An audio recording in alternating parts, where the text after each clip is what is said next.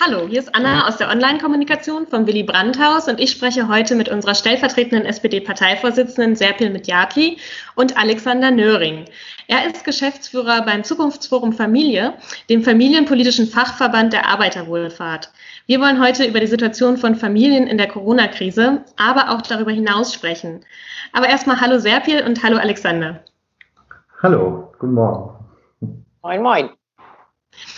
Ja, Alexander, als Fachverband äh, seid ihr in engem Austausch mit euren Kreis- und Landesverbänden, äh, die ihrerseits auch Beratungsstellen für Familien betreiben, äh, an die sich Familien mit ihren Sorgen und Nöten jetzt auch gerade wenden können.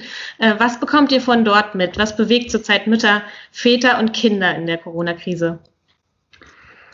Also zuallererst hören wir überall, und ich glaube, das ist ja auch etwas, das man nicht oft genug sagen kann, dass Familien wirklich von Anfang an in dieser Krise eine ähm, Löwen- und eine Mammutaufgabe übernommen haben. Und dies auch wirklich selbstverständlich und ähm, von vornherein auch mit, äh, sozusagen mit dem Bedürfnis für ihre Angehörigen, für ihre Kinder, für ihre pflegebedürftigen Angehörigen da zu sein, für sie zu sorgen, ihnen auch ein stabiles Umfeld zu schaffen. Also das ist wirklich, das trifft auch so gut wie alle Familien, glaube ich, in Deutschland zu, auch das, was wir hören.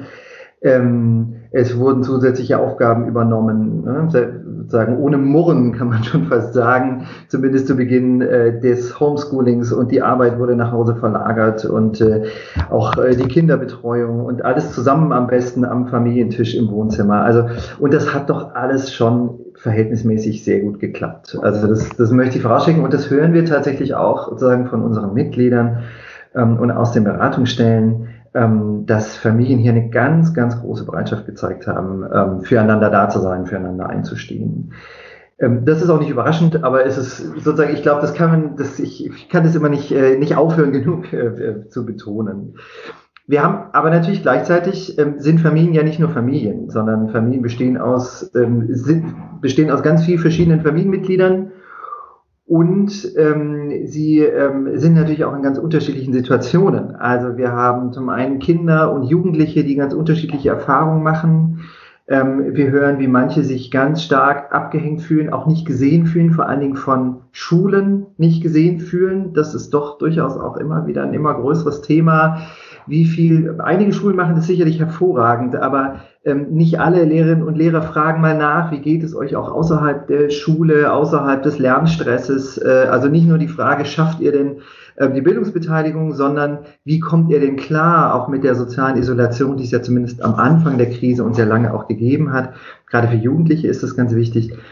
Ähm, es gibt Väter, die, ähm, zu, die auf einmal mehr Arbeit hatten und ähm, oder mehr Arbeit haben und die von zu Hause aus erledigen müssen. Ähm, Mütter, darüber wollen wir gleich auch nochmal sprechen, die sozusagen das Gros, ähm, das Gros der Fürsorgearbeit vor der Krise schon geleistet haben und jetzt erst recht dieses tun, die hier auch äh, beruflich massiv unter Druck geraten. Ähm, so, also so sind natürlich Väter und Mütter auch Arbeitnehmerinnen und Arbeitnehmer. Wir haben ältere Familienmitglieder, die unter der Isolation leiden, dass sie ihre Angehörigen, dass sie sie nicht in den Pflegeheimen besuchen können oder auch zu Hause nicht besuchen können, dass sie sozusagen auf Telefonanrufe oder WhatsApp-Gespräche ähm, sich beschränken müssen. Wir haben Alleinerziehende, wir haben arme Familien, wir haben reiche Familien. Ähm, also vor allen Dingen, das ist, damit will ich dann erstmal schließen, ähm, das, das hören wir sehr stark, dass Familien, die armutsbetroffen sind oder von Armut bedroht sind, dass diese Familien, die bereits vor der Krise, so würden wir es immer sagen, schon ein Stück weit abgehängt waren in unserer Gesellschaft, mit allen Familienmitgliedern, mit den Kindern, den Jugendlichen und auch den Eltern, dass dieses abgehängt, dieses Gefühl des Abgehängtsein, dass sich das nochmal verschärft hat in der Krise und dass sie auch das Gefühl haben, ähm, es wird viel zu wenig auf sie gehört oder es wird viel zu wenig auch nachgefragt, wie es ihnen geht und was sie denn jetzt gerade brauchen. Ja, danke Alexander äh, für die Darstellung der Situation. Ähm, jetzt haben wir ganz viel gehört, wie die Herausforderungen für Familien äh, aussehen. Und jetzt hat die SPD ja äh, letzte Woche auch mit das Konjunkturpaket ähm, beschlossen. Ähm, wie sehen denn die Antworten auf diese Situation aus, Serpi? Also in erster Linie ging es uns ähm, darum, dass die Familien auch gesehen werden, weil es ist ja schon äh, sehr, sehr untypisch für eine Konjunktur, ein Investitionsprogramm im Grunde genommen. Also man erinnert sich mal an andere Konjunkturprogramme, dass überhaupt Familien als Schwerpunktthema vorher von uns definiert worden sind, dass wir gesagt haben, ähm, auch sozusagen anerkennend, auch sehen, was hier wirklich geleistet wurde. Und ich habe das auch so empfunden, dass es wirklich ohne Murren und Knurren war. Und wenn ich das mal so ähm, auch hervorheben darf. Wir haben ja in der Krise immer gesagt, wir kommen zusammen durch diese Krise, wir kommen nur gemeinsam durch diese Krise und durch Zusammenhalt. Und ich finde, die Familien haben tatsächlich das hervorragend gemacht. Sie haben zusammengehalten. Ähm, sie haben gesagt, wir wollen auch ein Teil der Lösung sein und ähm, hier wirklich auch große Aufgaben auch übernommen haben und wirklich auch ohne Murren und Knurren. Ähm, und dass dann aber so eine Phase eingetreten ist, äh, wo andere auf einmal viel, viel lauter wurden und ähm, sehr, sehr auf sich aufmerksam gemacht haben, ähm, dass die Familien sich da ein bisschen nicht mehr gesehen gefühlt haben. Ähm, das habe ich total Verständnis. Ähm, war auch so ein bisschen mein Eindruck, ehrlich gesagt, wo ich gesagt habe, so hey, ähm, liegt vielleicht daran, weil ich selbst auch in dieser Situation stecke, wie, wie viele Familien auch. Ähm, und dann nochmal explizit von vornherein zu sagen, dieses Konjunkturprogramm muss auch was für Familien beinhalten, muss auch vor allem die Situation der Kinder sehen und vor allem, das finde ich ganz schön, Alexander, dass du das auch ausdrücklich gesagt hast, ähm, dass wir auch viele Kinder haben, die in Kinderarmut leben, ähm, vor der Krise auch schon und die durch die Krise nochmal ähm, ihre Situation sich verstärkt hat. Auch hören wir auch ähm, schon sehr, sehr deutlich und auch schon bestätigt die Lebensmittelpreise, die ja auch gestiegen sind. Ähm, und dann einen Kinderbonus zu fordern und diesen auch dann auch wirklich durchzusetzen und ähm, hier dann auch dafür wirklich zu kämpfen und zu streiten, ähm, fand ich absolut richtig und, äh, und auch wichtig, weil gerade die, um die es uns geht, die sind leider ja immer nicht die lautesten und die haben leider auch nicht immer die stärksten Lobbys. Ich freue mich immer sehr, dass die Arbeiter Wohlfahrt, aber auch andere Wohlfahrtsverbände, die haben ja von Anfang an darauf aufmerksam gemacht. Und ähm, was tatsächlich besonders ist an diesem Kinderbonus, das kann man gar nicht oft genug sagen, weil wir bisher immer die Situation hatten, dass die besonders ähm, Ärmsten und Betroffensten immer nicht profitiert haben, wenn es irgendwelche Zuschläge gab. Ähm, also Menschen, die auch in Grundsicherung sind, weil das immer angerechnet wurde. Ist jetzt ja auch vom System auch immer noch so, ne? wenn wir über Kindergelderhöhung reden, ähm, freut sich immer ein Teil der Gesellschaft und die, die es am dringendsten brauchen, die kriegen es gar nicht. Ähm, und hier dann auch den Schwerpunkt zu setzen, nein, wirklich alle Familien sollen was dann bekommen. Und ähm, hier dann auch ganz klar zu signalisieren, wir wissen, um die Bedarfe, die da sind. Das war so dieser eine Punkt, ähm, was für uns Sozialdemokratinnen aber auch besonders wichtig war, ähm, auch hier nochmal für die Zukunft, weil diese Diskussion führen wir jetzt auch gerade innerhalb ähm, der Partei. Und da würde ich auch ähm, wissen wollen, was, was Alexander davon hält und was auch seine Anregungen wären. Für uns geht es ja nicht nur immer darum, die Familien dann ausreichend mit, äh, mit finanziellen Mitteln auszustatten, sondern wir sehen ja ähm, die Teilhabe an Gesellschaften auf zwei Säulen. Das eine sind die monetären Leistungen, die die Familien bekommen sollen. Und ich finde auch, das muss auch weiter so sein, damit wir auch die Familien auch stärken. Aber auch, was ist der, der Bereich ähm, wo Kinder auch gefördert werden und Jugendliche gefördert werden. Und das ist die Diskussion, die wir bei der sozialdemokratischen Kindergrundsicherung haben. Deswegen freue ich mich sehr darauf, dass wir zwar einmal diese 300 Euro dann für die Familien erkämpft haben, aber dann auf die zweite Säule, auf diese wichtige Säule aufmerksam gemacht haben, auch in einem Programm ähm, mit dem, mit den, mit den Milliarden für Kita und für den Ganztagsschulausbau. Und in diesem Gedanken wollen wir auch die Diskussion innerhalb der Partei weiterführen. Wir haben jetzt Mission eingerichtet, was braucht ein Kind zum gesunden Aufwachsen? Und da geht es natürlich auch um Geld und um die Verteilung von Geld und auch die Höhe. Ähm, so was brauchen die Familien, damit wir die Kinder endlich aus der Armut holen? Das ist ja jedes vierte Kind in einigen Städten und Stadtteilen. Ist ja nochmal viel dramatischer. Ähm, und dann die zweite Säule, was muss in Institutionen wie Kita, wie Jugendhilfe, ähm, wie ähm, Schule, äh, wo dann auch wirklich Teilhabe und Partizipation stattfinden kann. Und ähm, das wollen wir natürlich auch für die Zukunft gemeinsam entwickeln und äh, würde mich freuen, erstens auf Unterstützung, aber auf der anderen Seite auch, ähm, was Alexander davon hält und was du glaubst, was, was mit das Wichtigste wäre, was wir auf jeden Fall mit berücksichtigen müssen, was nicht hinten drunter fallen darf. Ja, vielleicht möchtest du da gleich äh, darauf antworten, ähm, wie deine Perspektive auf die Kindergrundsicherung ist. Aber vielleicht wir, kannst du Serpi noch mal ganz kurz sagen, was ist mit Kindergrundsicherung gemeint? Also ähm, ich, die, die Kindergrundsicherung ist äh, sozusagen, oder es gibt verschiedene Ideen einer Kindergrundsicherung. Wir haben als Zukunftsforum Familie zusammen mit der Arbeiterwohlfahrt und mit äh, dem Deutschen Kinderschutzbund und mittlerweile vielen, vielen Organisationen, 14 sind es, bundesweit agierenden Organisationen ein Bündnis ins Leben gerufen vor elf Jahren und arbeiten seitdem sozusagen an eine Idee einer Kindergrundsicherung, die vor allen Dingen die finanzielle Seite in den Blick nimmt.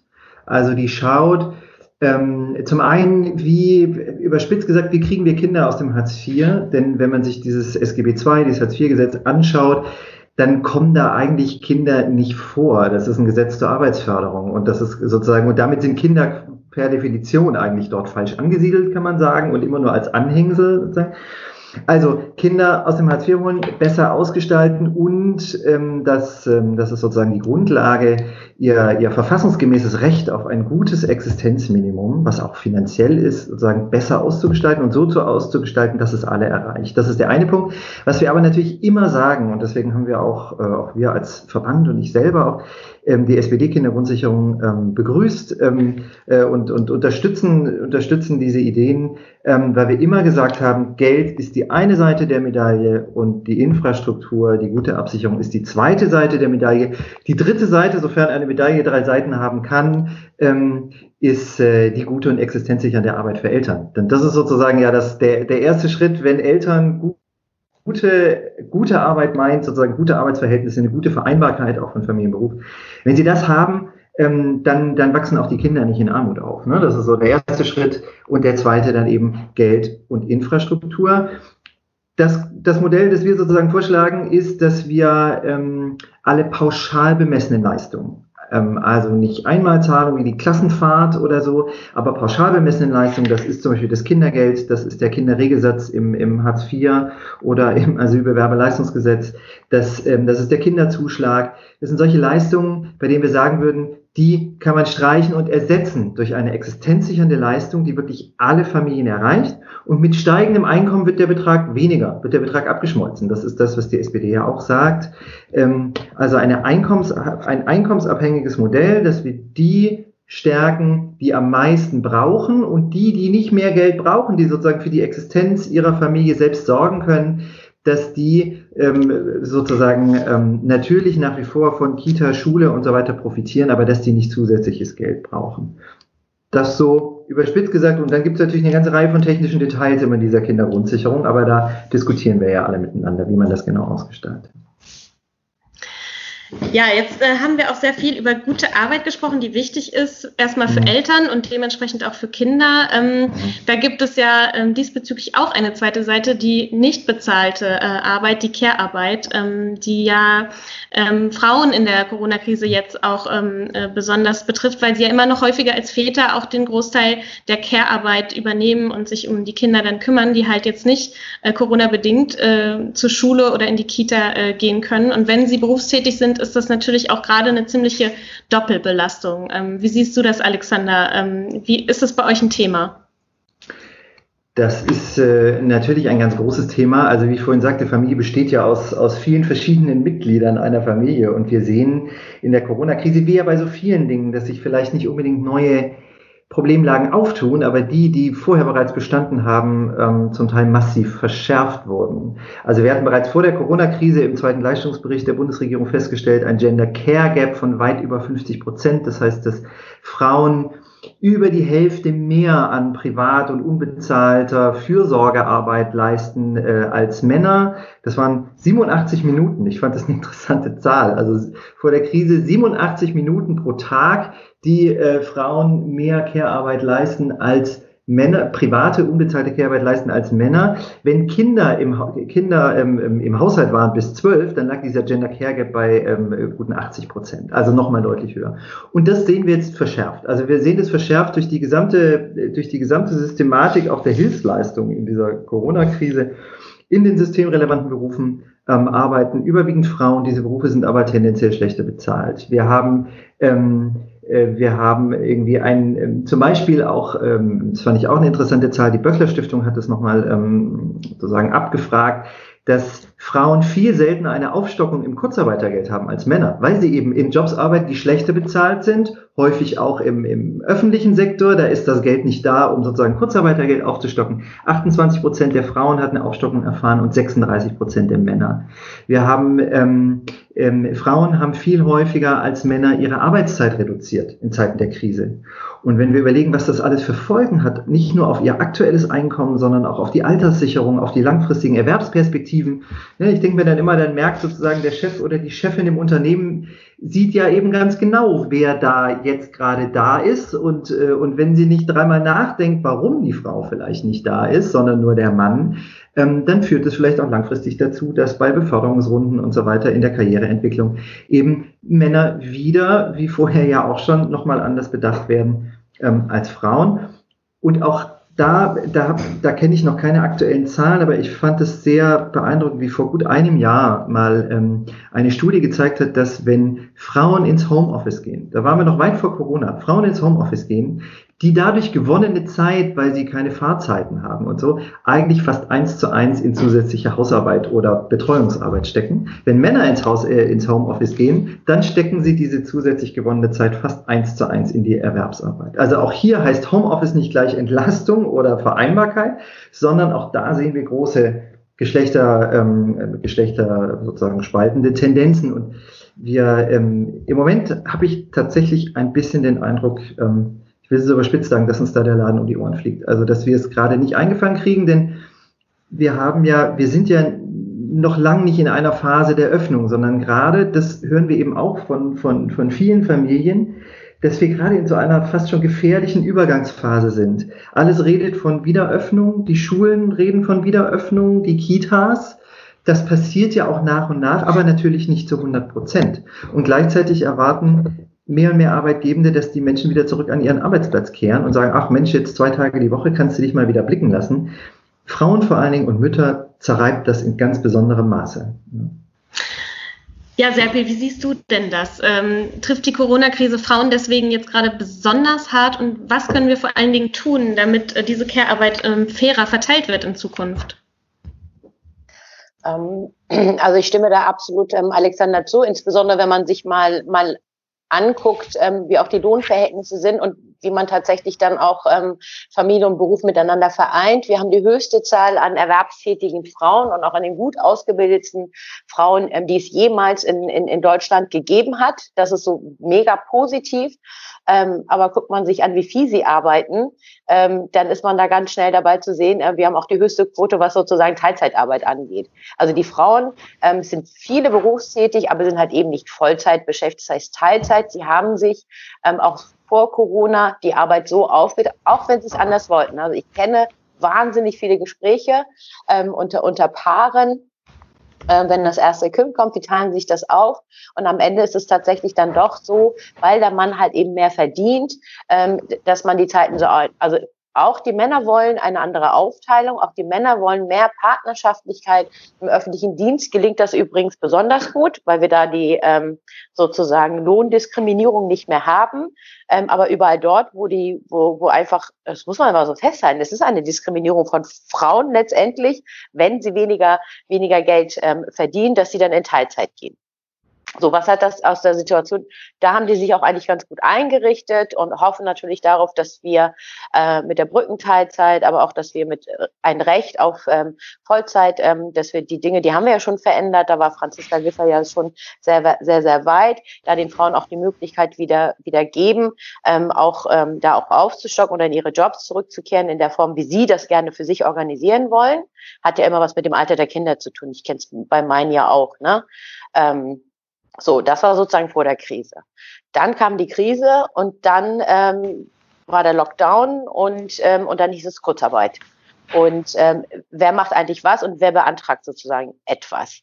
Und wer übernimmt dann sozusagen die Care-Arbeit zu Hause? Ja, wenn dann sozusagen beide auf mehr Gehalt verzichten müssen, weil der Betrieb in Kurzarbeit geht, ähm, dann ist sozusagen noch mal weniger Geld zu Hause da. Ja, dann passiert natürlich genau das, was passiert, dass ähm, das Gehalt vom Mann ähm, sozusagen trotzdem immer noch mehr ist ähm, als das von der Frau. Und dann haben Frauen tatsächlich noch mal ihre Arbeitszeit verkürzt, sind dann noch mal mehr in die Care-Arbeit. Einfach ähm, weil sie gar keine andere Möglichkeit hatten. Das ist ja nicht so, dass, dass, dass die Frauen das wollen, sondern sie haben keine andere Möglichkeiten, um sozusagen auch finanziell irgendwie aus dieser Krise rauszukommen. Und dann schaust du natürlich, wie wird es dann am Ende des Monats denn, denn reichen. Viele Familien äh, mit Kindern müssen sich sozusagen ja auch räumlich verändern, wenn Kinder kommen. Das heißt, man braucht eine größere Wohnung oder ein Haus, man zieht aufs Land. Das heißt, die Kredite laufen bei allen auch weiter.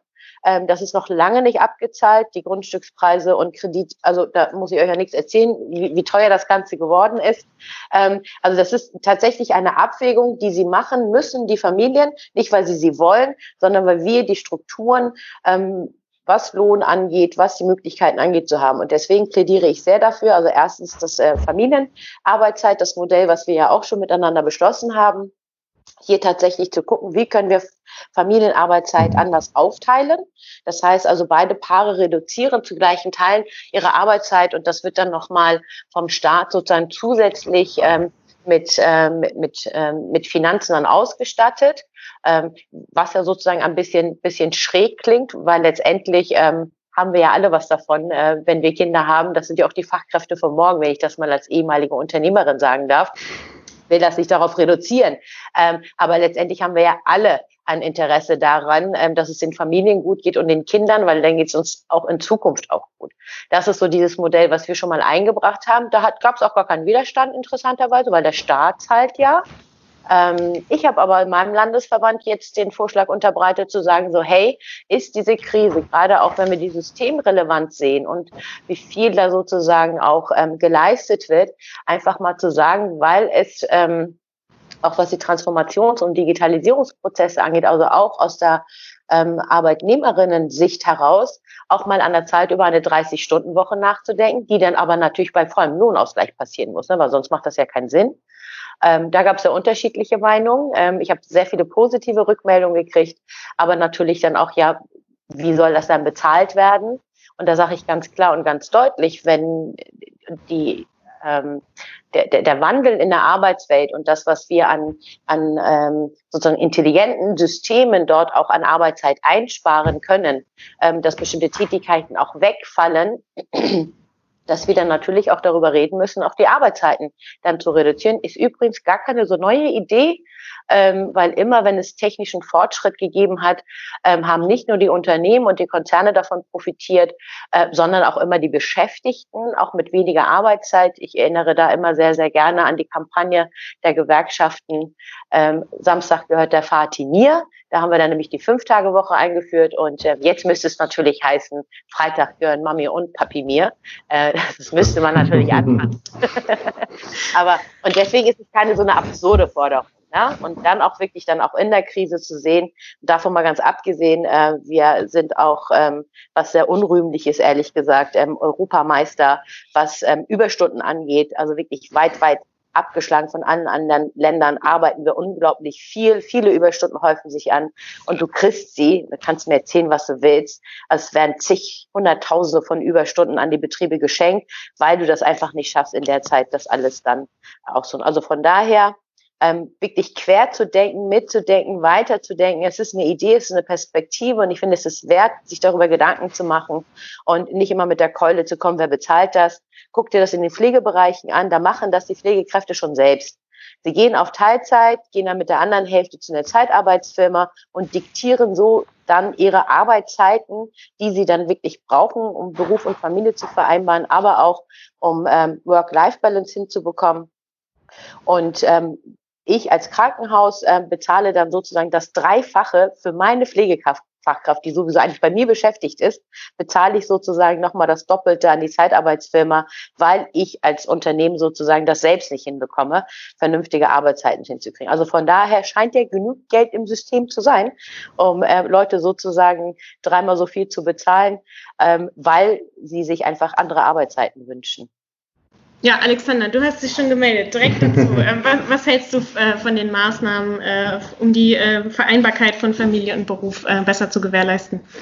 Ja, ich möchte es, ich möchte es ein Stück weit unterstützen. Ähm, also zu den Überstunden fiel mir nur gerade ein, dass ähm, vor zwei Jahren, glaube ich, gab es so eine interessante Studie, die gezeigt hat, dass wenn in eine Partnerschaft ein Kind hineingeboren wird, dann ähm, erhöht sich die durchschnittliche, also es verringert sich die durchschnittliche wöchentliche Arbeitszeit von Frauen und bei den Männern, bei den Vätern ist es so, dass sich die durchschnittliche wöchentliche Arbeitszeit von 40 auf 42 Stunden erhöht, wenn ein Kind geboren wird. Also offensichtlich, und das ist sicherlich auch strukturell bedingt, ja, aber ich glaube, ich, ich glaube nicht nur, dass es strukturell ist. Manchmal muss man es auch machen. Damit das Kind nicht zum Schlafen gebracht wird. Ich Will ich nicht so, aber ich ein bisschen, also aus eigener Erfahrung kann ich auch nachvollziehen, dass es schön ist, mal länger als bis acht zu arbeiten, um das Kind nicht zum Schlafen zu bringen. Aber das, das ist natürlich keine gesellschaftliche Perspektive. Aber ähm, ich, ich wollte gerne zwei Dinge nochmal anschließen. Das eine ist zum Thema Partnerschaftlichkeit in der Aufteilung. Ähm, das war vor der Corona-Krise so und das ist auch jetzt so, dass wir sehen, ähm, dass äh, auch das eine Frage des Einkommens im Haushalt ist. Also bei, das hat die Böckler Stiftung nochmal gezeigt, bei Familien, die äh, 2000 Euro Nettoeinkommen und, haben und weniger im Monat, ähm, ist sozusagen die partnerschaftliche Aufteilung äh, mit der Corona-Krise noch schlechter geworden, als sie vorher war. Also das ist genau das, was, was du selber beschrieben hast, dass die, dass dann eben genau überlegt werden muss, wer geht auf Kurzarbeit äh, oder wer reduziert seine Arbeitszeit, um die Kinder zu Hause zu betreuen, auf welches Gehalt oder welche Gehaltsanteile können wir nicht verzichten. Und da haben wir auch sehr früh sozusagen dieses Modell der Familienarbeitszeit äh, so ein bisschen aus der Mottenkiste auch wieder versucht zu holen, um zu sagen, das ist schon ein ganz gutes Modell, wenn es denn, so war es ja ursprünglich auch schon mal angedacht, wenn es denn eben ähm, wirklich dazu führt, dass wir ähm, solche, also sozusagen Lohnersatzraten so gestalten, dass, ähm, dass auch arme Familien davon profitieren können und dass sie nach wie vor ähm, davon ihre Existenz sichern können. Und dann finde ich das tatsächlich auch stärker, äh, finde, finde ich die Idee nach einer Teilzeitaufteilung von Erwerbs- und Sorgearbeit, dann finde ich die deutlich stärker und deutlich lebensnaher als ähm, solche Forderungen sagen wie nach einem Corona-Elterngeld oder so, weil da ist dann wieder die Gefahr, wenn wir jetzt ein zusätzliches Corona-Elterngeld einführen. Das ist vielleicht für manche Familien, mag das auch ein Weg sein, aber meine Angst wäre, dass es wieder dazu führt, dass die Frauen alle zu Hause bleiben oder noch länger die Frauen zu Hause bleiben und die Männer weiter zur Arbeit gehen. Und das kann es nicht sein, sondern solche Teilzeitmöglichkeiten wie mit so einer Familienarbeitszeit, ich, ähm, das scheint doch irgendwie das Bedürfnis von den aller, allermeisten Familien zu treffen, wenn, wie gesagt, wenn das so ausgestaltet ist, dass auch arme Familien daran teilhaben können. Ja, beim Thema ähm, Familien und Kinder spielt ja auch die Infrastruktur ähm, eine riesengroße Rolle. Und da setzt ja auch das Konjunkturpaket genau an beim Thema Ausbau von Kitas und Schulen. Vielleicht kannst du da nochmal sagen, was geplant ist, Serpil. Ähm, bei der Kita-Betreuung und auch Ganztagsausbau ist vielleicht noch mal ganz, ganz wichtig zu sagen, wer hier eigentlich verantwortlich ist, weil da haben sich auch manche dann gewundert, warum ähm, auf Bundesebene da nicht viel klarer, viel deutlicher gesprochen wurde und da auch einheitliche Lösungen gegeben hat, wäre wirklich schön gewesen. Ich teile das auch, dass dieser Wunsch da dann auch gewesen ist. Ähm, aber letztendlich ähm, sind die Kommunen sozusagen für die, für die Kita-Plätze, den Ausbau, aber auch ähm, die Betreuung vor Ort ähm, zuständig. Und vom Bund und vom Land gibt es halt eben ähm, Unterstützung finanzieller Art insbesondere. Und wenn, dann kann man eher die, die Ausbildung sozusagen, ähm, also die Erzieherinnen-Ausbildung auf ähm, Landesebene miteinander koordinieren, beziehungsweise auf Bund. Also da einfach mal zu gucken, dass vieles sozusagen, was man sich vielleicht gewünscht hat, gar nicht sozusagen ähm, oder per Mufti ähm, durch, durch, äh, durch Berlin Berlin sozusagen geregelt werden kann. Und deswegen kam es dann auch zu unterschiedlichsten Reaktionen, was bei den einen geht, was bei den anderen nicht geht. Ähm, und da haben wir als ähm, auch als Teil der Bundesregierung Verantwortung getragen und haben gesagt, so uns fehlen ja immer noch ähm, Kita-Plätze, also wir haben immer noch nicht ausreichend Plätze, was eigentlich ein richtig geiles Zeichen ist, wenn ich das mal so sagen darf, weil wie lange haben wir Familienpolitikerinnen dafür gekämpft, Krippen und Kitas auszubauen und uns, äh, wenn ich das mal so sagen darf, eher ältere ähm, Männer immer gesagt haben, nö, brauchen wir nicht, weil die Muttis sind ja alle zu Hause. Und sobald Plätze geschaffen worden sind, waren die auch schon wieder weg. Also wir haben im Grunde genommen bewiesen, wir wollen eine andere Gesellschaft, wir wollen eine andere Form von partnerschaftlichem Leben und Arbeiten. Und sobald Plätze geschaffen werden, sind sie auch immer ratzfatz weg. Also eigentlich ein gutes Zeichen, dass der Weg, den wir gehen, den wir hart erkämpft haben, auch richtig ist. Und, ähm, und deswegen braucht es hier noch weiteren Ausbau.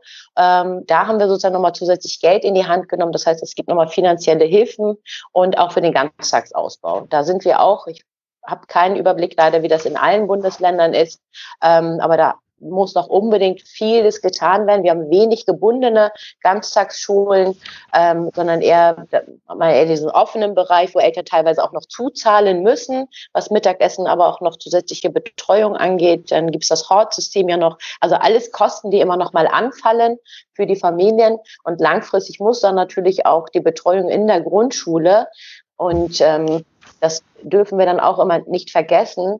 Ähm, Krippe, Kita, das ist die erste Bildungseinrichtung und Betreuungseinrichtung.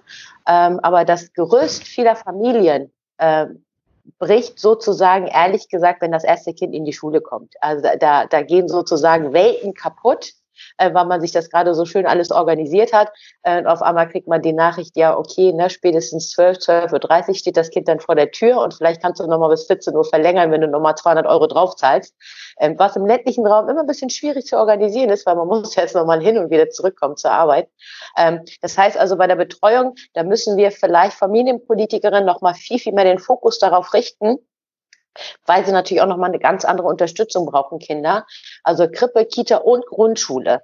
Ähm, dass wir das wirklich in einem Atemzug nennen und dass wir hier eine verlässliche Betreuung brauchen, eine gute ähm, sozusagen auch ähm, Support als, als, als Bildung und Kompetenz, also soziale Kompetenzzentren da auch weiterentwickeln. Und deswegen ist der Weg richtig, ähm, hier nochmal den Ganztag auch nochmal speziell zu fördern. Und da gibt es natürlich auch nochmal Platz ist in der Regel da, ähm, mittlerweile zumindest. Ähm, aber da braucht es natürlich auch nochmal ähm, Ressourcen hinein, damit man das Ganze dann auch finanzieren kann, auch mit Fachkräften. Ja, jetzt ist die Ganztagsbetreuung, ähm, wie ihr erläutert habt, natürlich ähm, langfristig ein, ein, sehr, sehr wichtiger Punkt, aber jetzt auch gerade während der Corona-Krise natürlich auch ein viel diskutiertes Thema. Wann äh, machen Kitas und Schulen äh, jetzt wirklich wieder voll auf? Schaffen wir das bis nach den Sommerferien wieder in den Regelbetrieb zurückzukehren? Also wie ist da eure Einschätzung? Also bei uns in Schleswig-Holstein sind die Grundschulen jetzt komplett geöffnet. Ähm, also ich musste den Lütten nicht mehr fragen, ähm, gehst du heute oder gehst du nicht? Das war eine ganz komische Situation übrigens, jeden Morgen oder jeden Abend zu fragen, bist du eigentlich morgen in der Schule oder nicht? Ähm, das heißt, wir haben uns jetzt dafür entschieden, in Schleswig-Holstein sie komplett zu öffnen. Ähm, aber das ist, wie gesagt, unterschiedlich in den, in den Ländern.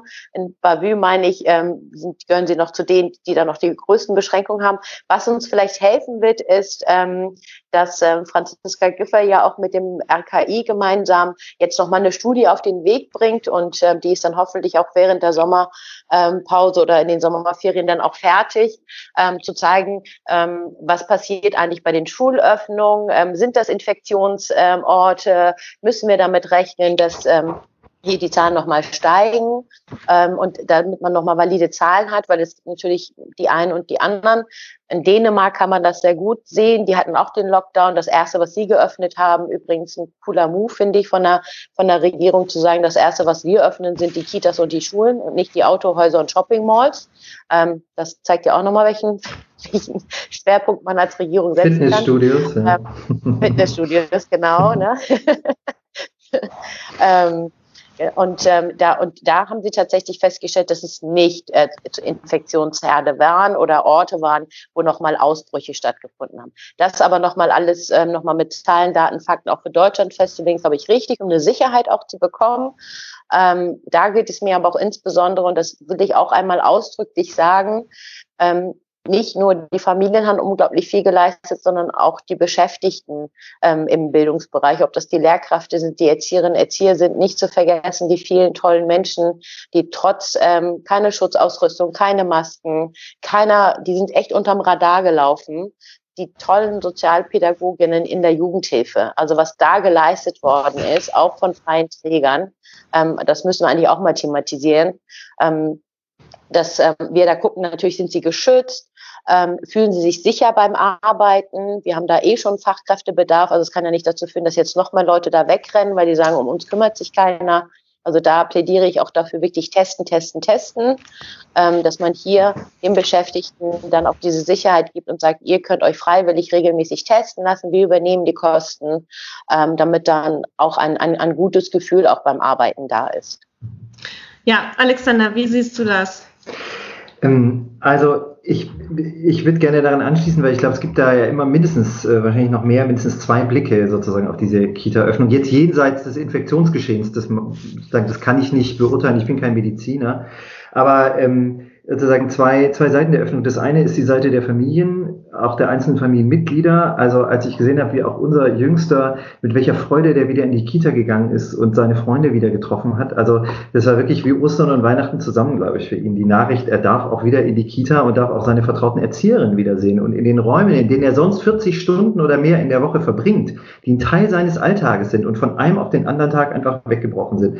Das ist... Ähm, das ist schon richtig gut. Und ich glaube, äh, aber das zur, zur Öffnung, ähm, das passiert ja auch, aber zur Unterstützung sozusagen vor Ort, dass da noch mehr dazugehört. Ne? Das sind die Kitas, das sind die Schulen, aber Kinder und Familien brauchen genauso die, diese niedrigschwelligen Beratungsangebote, jetzt mehr denn je.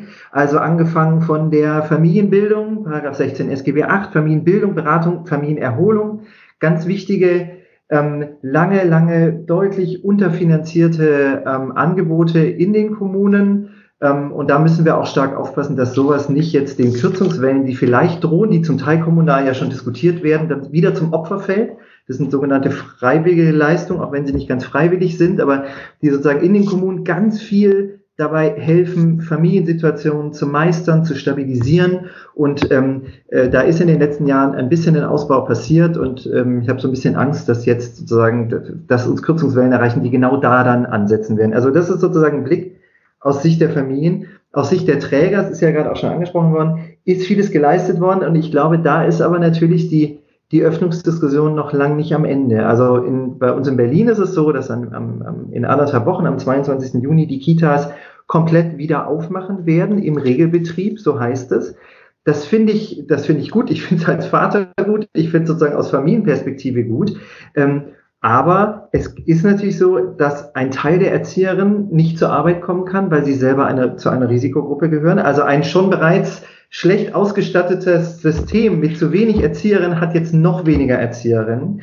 Dazu braucht es natürlich auch nochmal eine große Übergangsphase. Es müssen andere Arten der Hygienekonzepte geschrieben werden, Schutzkonzepte, wie bleibe ich sozusagen auch, also ähm, schutzpädagogische Konzepte, wie schaffe ich es trotz Abstandsregeln irgendwie sozusagen so einen Laden auch im Regelbetrieb wieder zu organisieren und und und. Datenschutzfragen sind aufgetaucht bei den Trägern und also das ist so ein riesen Rattenschwanz an, an Fragen, die jetzt auftauchen. Und es wäre natürlich schön, wenn es uns gelingt, dass wir uns die Zeit nehmen und auch die Kapazität haben, da genau hinzuschauen, zu gucken, was braucht ihr auch als Träger, dass ihr langfristig für die Familien stabil da sein könnt und dass wir mit allen Einschränkungen, die, diese Krise wird uns ja auch sozusagen medizinisch noch eine Weile begleiten, mit allen Einschränkungen auch langfristig wieder stabile Verhältnisse hinkriegen können. Denn es hilft ja niemandem, wenn wir jetzt wieder aufmachen und dann sind alle überfordert und entweder das Infektionsgeschehen geht wieder hoch oder davor habe ich ja fast noch mehr Angst, dass Fachkräfte einfach mit dieser Mehrfachsituation jetzt so überlastet sind, dass die reihenweise krank sind. Und dann, dann, dann, ist, dann ist so eine Kita ganz schnell wieder zu oder, oder kommt äh, noch stärker an ihre Kapazitätsgrenze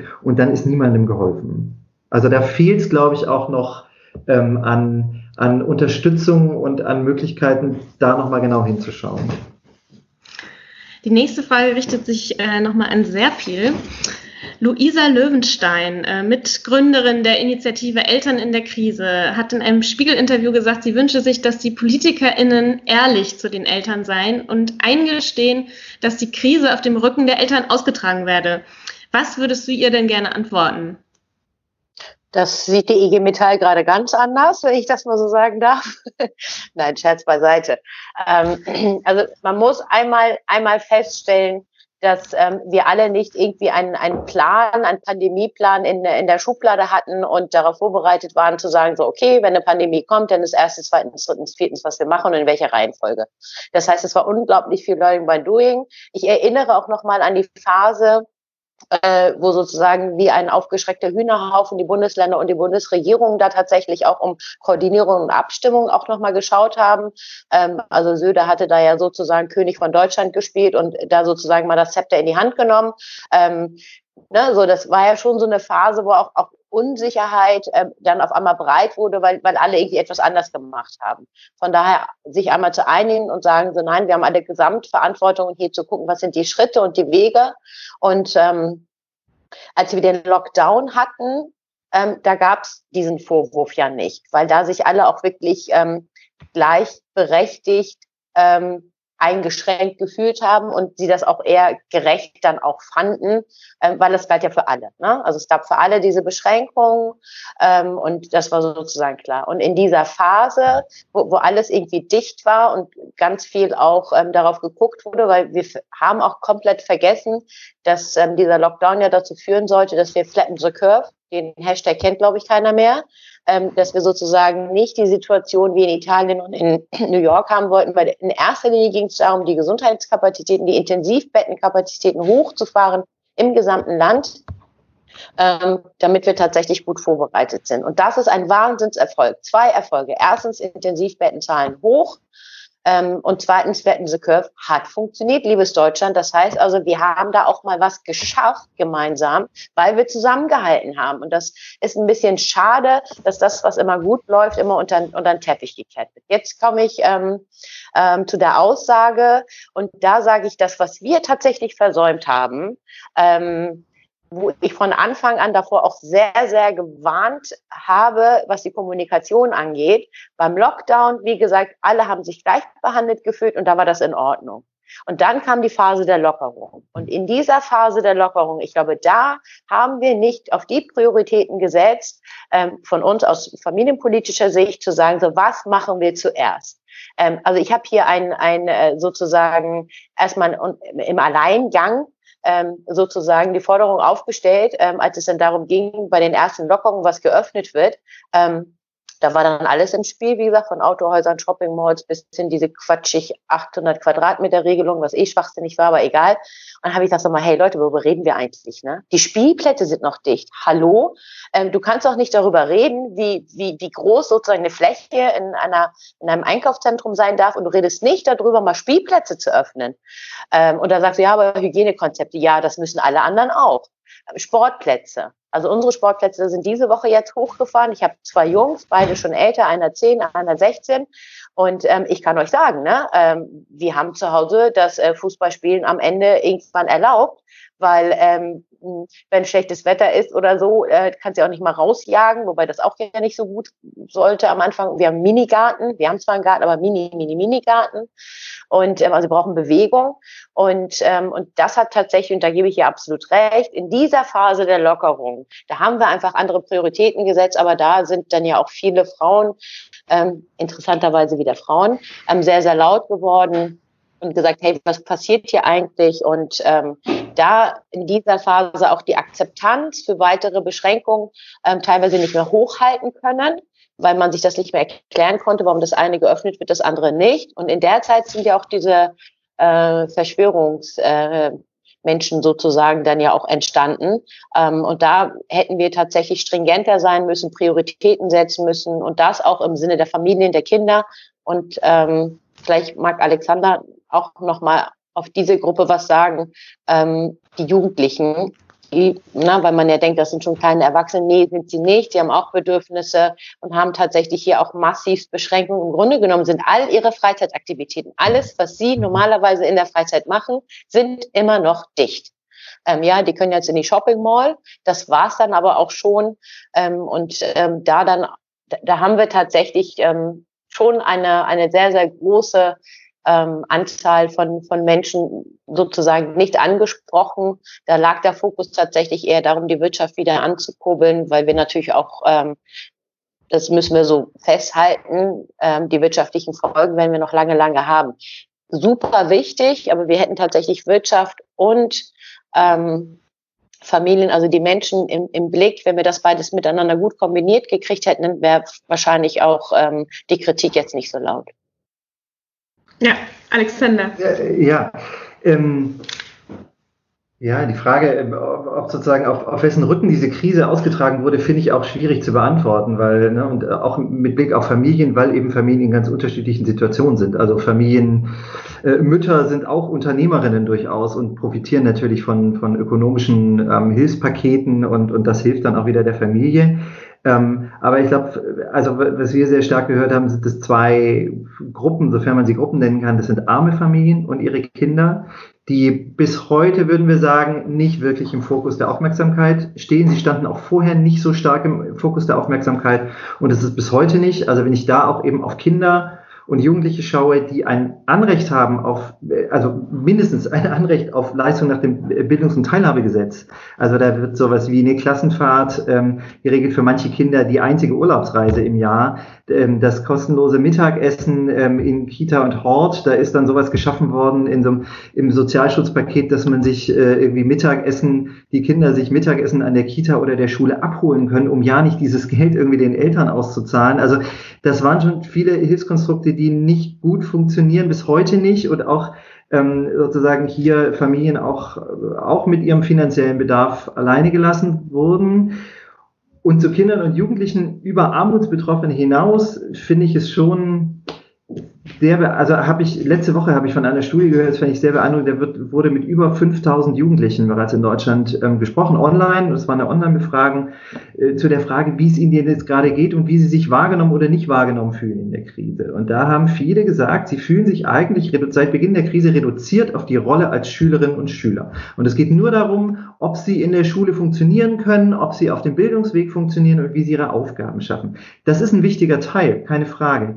Aber Kinder und Jugendliche sind eben, ne, Selby, du hast es gerade gesagt, sind ja darüber hinaus auch Menschen, die haben Sozialkontakte, sie haben irgendwie einen Sportverein, sie haben Bedürfnis nach Bewegung, nach Freizeit.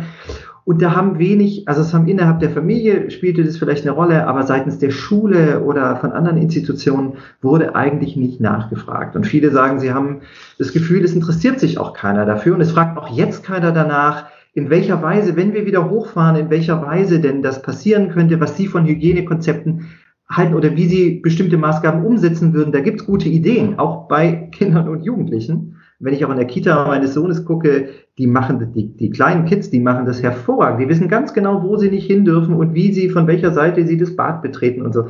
Die können da gut mitgenommen werden, aber sie werden häufig nicht mitgenommen. Und das beschreiben eben Jugendliche auch selbst sehr stark und ich finde schon, ich finde, das ist schon auch ein, eine große Gefahr, wenn, wenn wir jetzt sozusagen Kindern und Jugendlichen vor allen Dingen deutlich signalisieren, es passiert eine Krise in unserem Land und sobald wir in den Krisenmodus geraten, spielt ihr keine Rolle. Das macht ja Diskussionen um Kinderrechte, um Partizipation, äh, führt die ja ein bisschen ad absurdum. Und, und äh, da ist auch ein Stück weit, glaube ich, Vertrauen wieder zurückzugewinnen in der nächsten Zeit.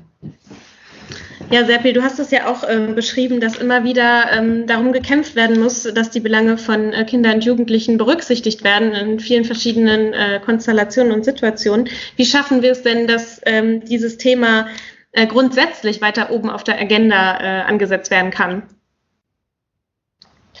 Ähm, da kann ich tatsächlich das auch nochmal, was Alexander gerade in einem Nebensatz nur gesagt hat, so Kinderrechte. Äh, und, ähm, und das ist nicht eine theoretische Diskussion, ob wir die Kinderrechte äh, mit ihren Beteiligungsrechten, die sie dann auch bekommen sollen, tatsächlich im Grundgesetz verankern oder nicht. Und ähm, vielleicht äh, wären wir jetzt auch, was den Fokus angeht, auch schon weiter, hätten wir schon die Kinderrechte im Grundgesetz. Ähm, da haben wir halt eben die große Schwierigkeit, ähm, auch wenn der, wenn der Vorschlag, der jetzt auf dem Tisch liegt, nicht optimal dem entspricht, was sich ähm, die Kinderschützer und auch ähm, die, die Lobbys für Kinder und Jugendlichen auch wünschen. Aber wir kriegen ja noch nicht mal ähm, das äh, ins parlamentarische Verfahren, weil die CDU-CSU sich sozusagen dagegen sträubt, ähm, das mal in, ins Verfahren zu bringen. Ich bin nämlich davon überzeugt, dass gerade durch die, die Arbeit der Verbände, der Fraktionen, die das ja auch wollen, dass wir diesen Vorschlag auch nochmal deutlich verbessern können. Und tatsächlich da noch nicht nochmal locker zu lassen. Ähm, die Zeitspanne wird sehr, sehr kurz. Im Grunde genommen müsste das eigentlich jetzt irgendwie sofort mal passieren, damit wir im parlamentarischen Verfahren das auch noch in dieser Legislatur dann auch miteinander beschließen können. Ähm, dass da die Bereitschaft fehlt, sozusagen von konservativer Seite, ist ähm, wahnsinnig ähm, nicht nur schade, sondern das ist wirklich auch mal ein Indiz, wie wichtig einem das eigentlich ist. Weil ich finde schon, dass man, ähm, wenn man Rechte auch im Grundgesetz verankert, man dadurch natürlich auch ganz andere Ansprüche auch ableiten kann. Das haben wir in anderen Bereichen ja auch schon erlebt, dass das möglich sein kann. Gleichstellungsgeschichte, dass jetzt 92 ja auch nochmal ähm, Frauen dann nochmal extra gestärkt haben im Grundgesetz. Ähm, dass das sozusagen verweigert wird, ist schade. Und da dann auch nochmal den, den Fokus nochmal anders zu setzen. Was ich sehr, sehr wichtig finde, ist, dass wir diese Partizipations- und Demokratie fördern. Es gibt auch so diese die Demokratie-Kitas ja auch mittlerweile. Ähm, und Alexander hat das ja auch schon gesagt, dass die Kinder im Grunde genommen, also manchmal machen wir uns viel zu großen Kopf. Ne? Ähm, die Kinder kommen teilweise mit Stresssituationen viel, viel besser klar, als wir Eltern äh, das manchmal irgendwie uns ausdenken können. Ähm, da wirklich, und ich habe als Kommunalpolitikerin äh, in einem sozusagen sozialen Brennpunktstadtteil, so nennt man das ja, ähm, haben wir sehr viel auf Partizipation mit Kindern und Jugendlichen gesetzt. Das heißt auch Umgestaltung des Quartiers mit den Kindern und Jugendlichen gemacht. Ähm, alle haben gesagt, das geht in die Hose. Das war jetzt so vor keine Ahnung, vor 14, 15 Jahren. Und es war erstaunlich, was die Kinder, was Spielplatzgestaltung, was Quartiersgestaltung, ähm, Schulhöfe, ähm, wie pragmatisch sie teilweise da auch waren und was ihnen auch wichtig war, ne? so Sauberkeit ähm, und natürlich auch Möglichkeiten zum Spielen. Einige haben sich dann auch irgendwelche ähm, sozusagen ähm, Trapeze dann auch vorgestellt, wo sie dann von einem Hochhaus zum anderen dann rüberlaufen können, aber, aber auch ganz viele tolle, tolle Sachen, wo sie einfach ihr Lebensumfeld auch ähm, schöner gestalten wollen. Das heißt also da wirklich Kinder mit einzubeziehen, ähm, das, ist, das wäre vielleicht auch etwas, was wir aus der Corona-Krise mal mitnehmen und sagen, hey, da haben wir auch zu wenig mal nachgefragt, was wollt ihr eigentlich? Als letzte Frage an euch beide würde ich jetzt noch ganz gerne wissen, was euch und euren Familien denn äh, persönlich geholfen hat, äh, die Corona-Krise bis hierher zu bewältigen. Vielleicht magst du anfangen, Alexander.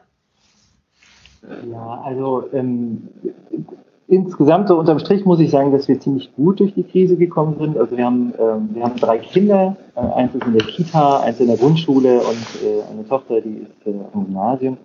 Und wir sind doch irgendwie erstaunlich gut durchgekommen. Gerade die ersten Wochen, die so der völlige Lockdown war, haben wir auch gemerkt, dass so viel an Alltagsorganisation weggefallen ist. Also das hat entlastet, nicht der Fußballverein da, die Musikschule dort, Freunde treffen dort und das Kind von A nach B fahren.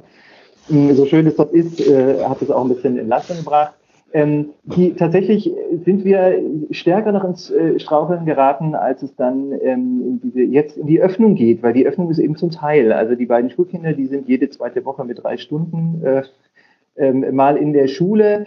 Ähm, die Kita ist immerhin, aber zur Hälfte geöffnet. Also diese Organisation ist manchmal fast stressiger, als wenn es zu wäre. Es klingt ein bisschen ketzerisch. Ich will natürlich nicht wieder zurück, aber so, das, das war unsere Erfahrung. Gleichwohl haben wir schon immer wieder gemerkt, also meine Frau ähm, arbeitet ähnlich flexibel wie ich. Unser Gehalt lief weiter die ganze Zeit. Wir haben zeitliche Flexibilität. Ich muss auch sagen, ich habe ein super Team, was also da reingesprungen ist, was irgendwie Arbeitszeiten, in denen ich ausgefallen bin, übernommen hat. Wir, also, also das heißt, wir haben hervorragende ähm, Rahmenbedingungen ähm, und das ist sozusagen, kommt ja auch nicht von irgendwoher. Wir arbeiten halt auch in Jobs, ähm, in denen wir solche Rahmenbedingungen vorfinden. Und ähm, da denke ich mir manchmal, solche Rahmenbedingungen wünsche ich irgendwie viel, viel mehr Menschen, die diese Freiheit haben, keine Angst vor finanziellen Einbrüchen zu haben, zeitliche Flexibilität, ähm, um, um dann eben, wenn es nötig ist, auch für die Kinder da zu sein. Sehr viel.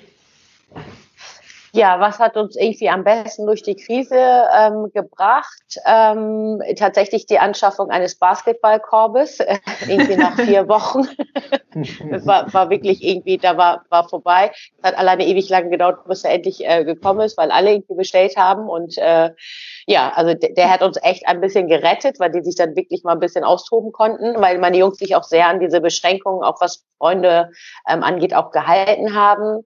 Ähm, dadurch, dass ich viel zu Hause dann auch war, war schon ungewöhnlich. Ähm, das fanden meine Jungs, glaube ich, am Anfang erstmal toll, dass wir dann alle irgendwie zu Hause sind. Ähm, aber das führte natürlich dann auch zu mehr Einmischereien, wenn die Mama dann auch mehr da ist. ich weiß gar nicht, ob sie das immer so gut fanden. Nee, insgesamt ähm, tatsächlich gut. Ich habe wahnsinnig viel gearbeitet, viel telefoniert. Ähm, viele, viele Konferenzen ähm, dann auch durchgeführt. Irgendwann wurde das Netz äh, zu Hause schlecht, weil die Jungs natürlich auch mehr sozusagen dann auf dem Netz unterwegs gewesen sind. Und also ich kann das auch mal ganz offen und ehrlich sagen. Also die Videokonferenzen, die ich dann im Büro abgehalten habe, ähm, weil es von zu Hause aus nicht ging, weil Netz sogar irgendwie schlecht war, ähm, habe ich mich auch schon auf die eine oder andere gefreut, ne? Mal so drei mhm. Stunden alleine für sich mal zu haben. Ich liebe euch, ne? Mein Mann und meine Kinder, ich liebe euch wirklich, aber ähm, also dieses wirklich äh, über Wochen auf permanent aufeinander hocken, äh, das macht natürlich auch was mit Menschen. Ne? Hat alles Vor- und Nachteile. vielen, vielen lieben Dank für eure Zeit, äh, lieber Serpi, lieber Alexander. Ähm, wir hoffen, euch hat diese Folge von The Talking Red gefallen. Wenn ihr noch mehr Infos von der SPD, zum Beispiel zum Thema Familien bekommen möchtet, dann folgt uns gerne auf Telegram. Einfach nach SPD-Bund-Bot suchen und auf Abonnieren klicken. Danke fürs Zuhören und tschüss.